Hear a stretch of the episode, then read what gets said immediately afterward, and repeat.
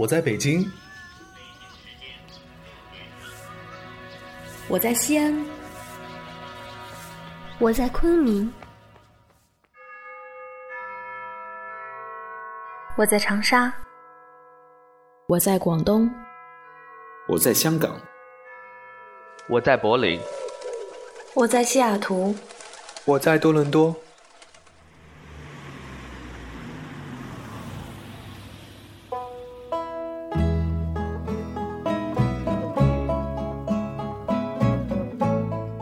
们生活在不同的城市，我们来自不同的地方，我们从事不一样的工作，我们在不同的国家求学，我们隔着太平洋，我们横跨不同的时区。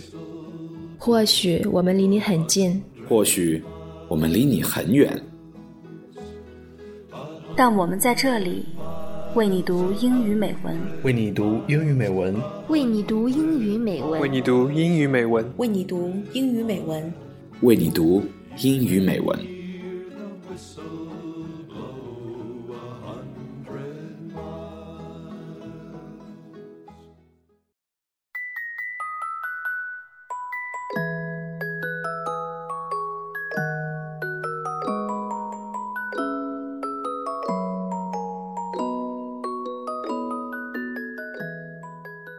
听众朋友，你们好，欢迎收听《为你读英语美文》，我是肖雨。最近我准备养一只猫，为了迎接七月将要来到我家的小猫，我买了一大堆书来看。但至今我的心里都很忐忑，到底能不能成为它的好朋友呢？但我觉得不管怎样，接受了小动物就要对它负责到底，因为你知道的，它只是你生活里的一部分。但你是他的全世界啊！今天这篇文章的主角是一只叫做丑丑的猫。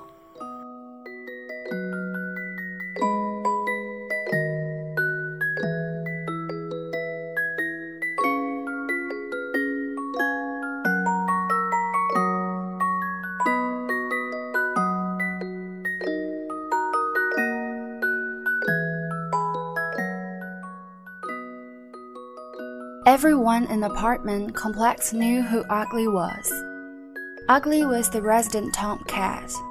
Ugly loved three things in this world fighting, eating garbage, and, shall we say, love.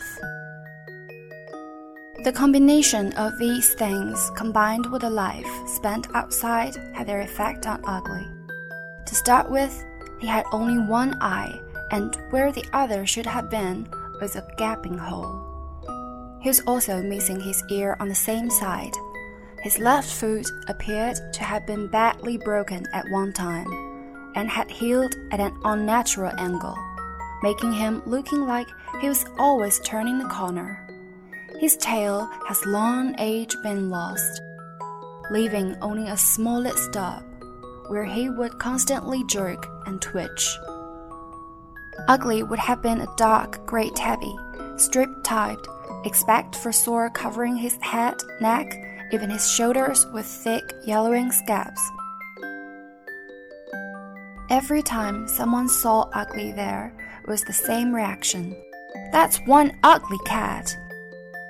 All the children were warned not to touch him.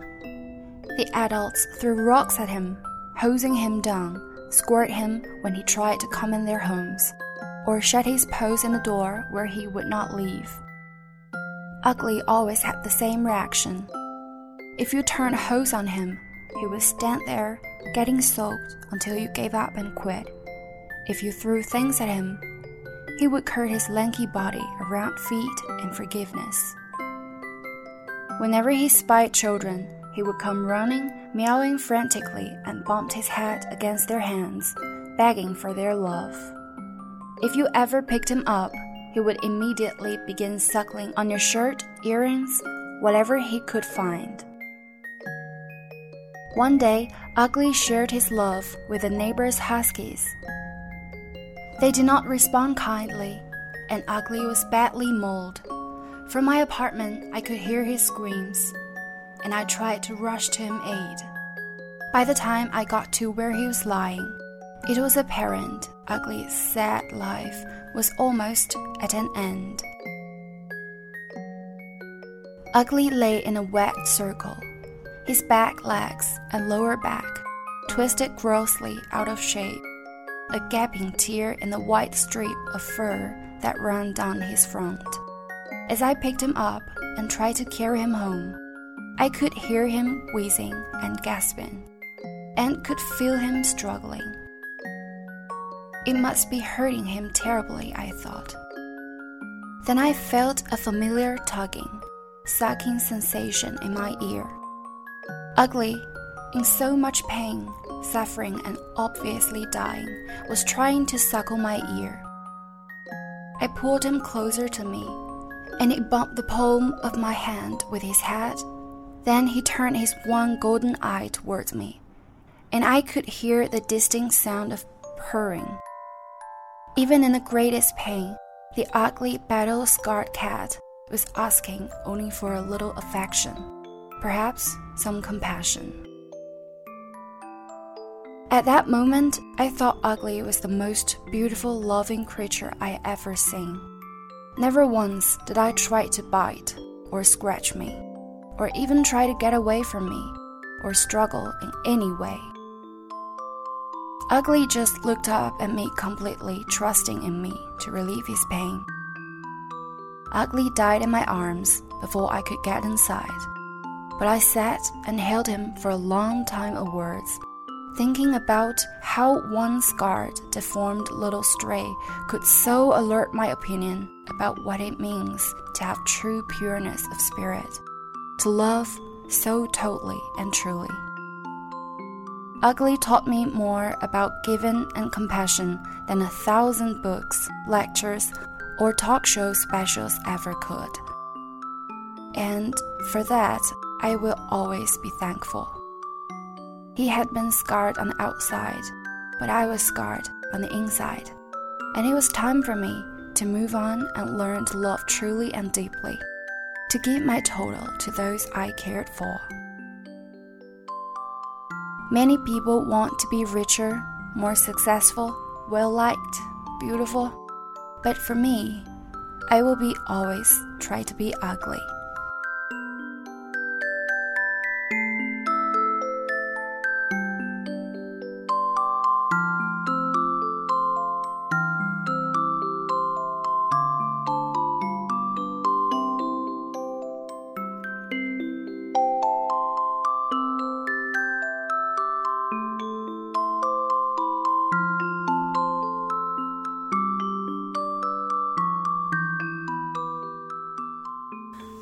你可以说丑丑很不幸，一生都没有遇到一个爱护它的主人和朋友。可是丑丑又很幸福，因为在他的眼里，一点点的温暖都是很多很多温暖。他是那么弱小，那么容易满足。如果某天你在某个地方遇到了他，就算你手边没有食物可以给他，也请一定一定不要打他。也不要让你的狗狗去追它。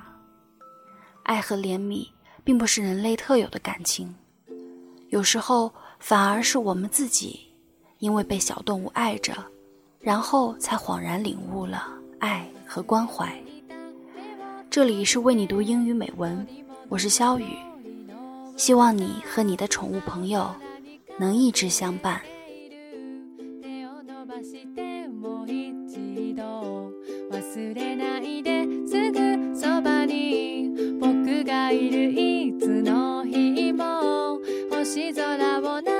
寝ている一人きりの夜明けもたった一つの心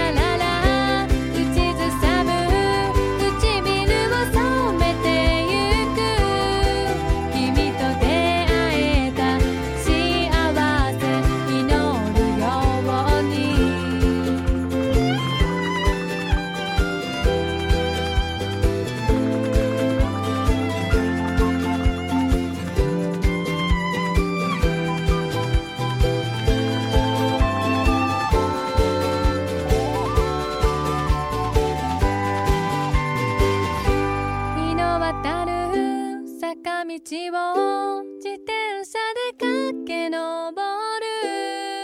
君と違って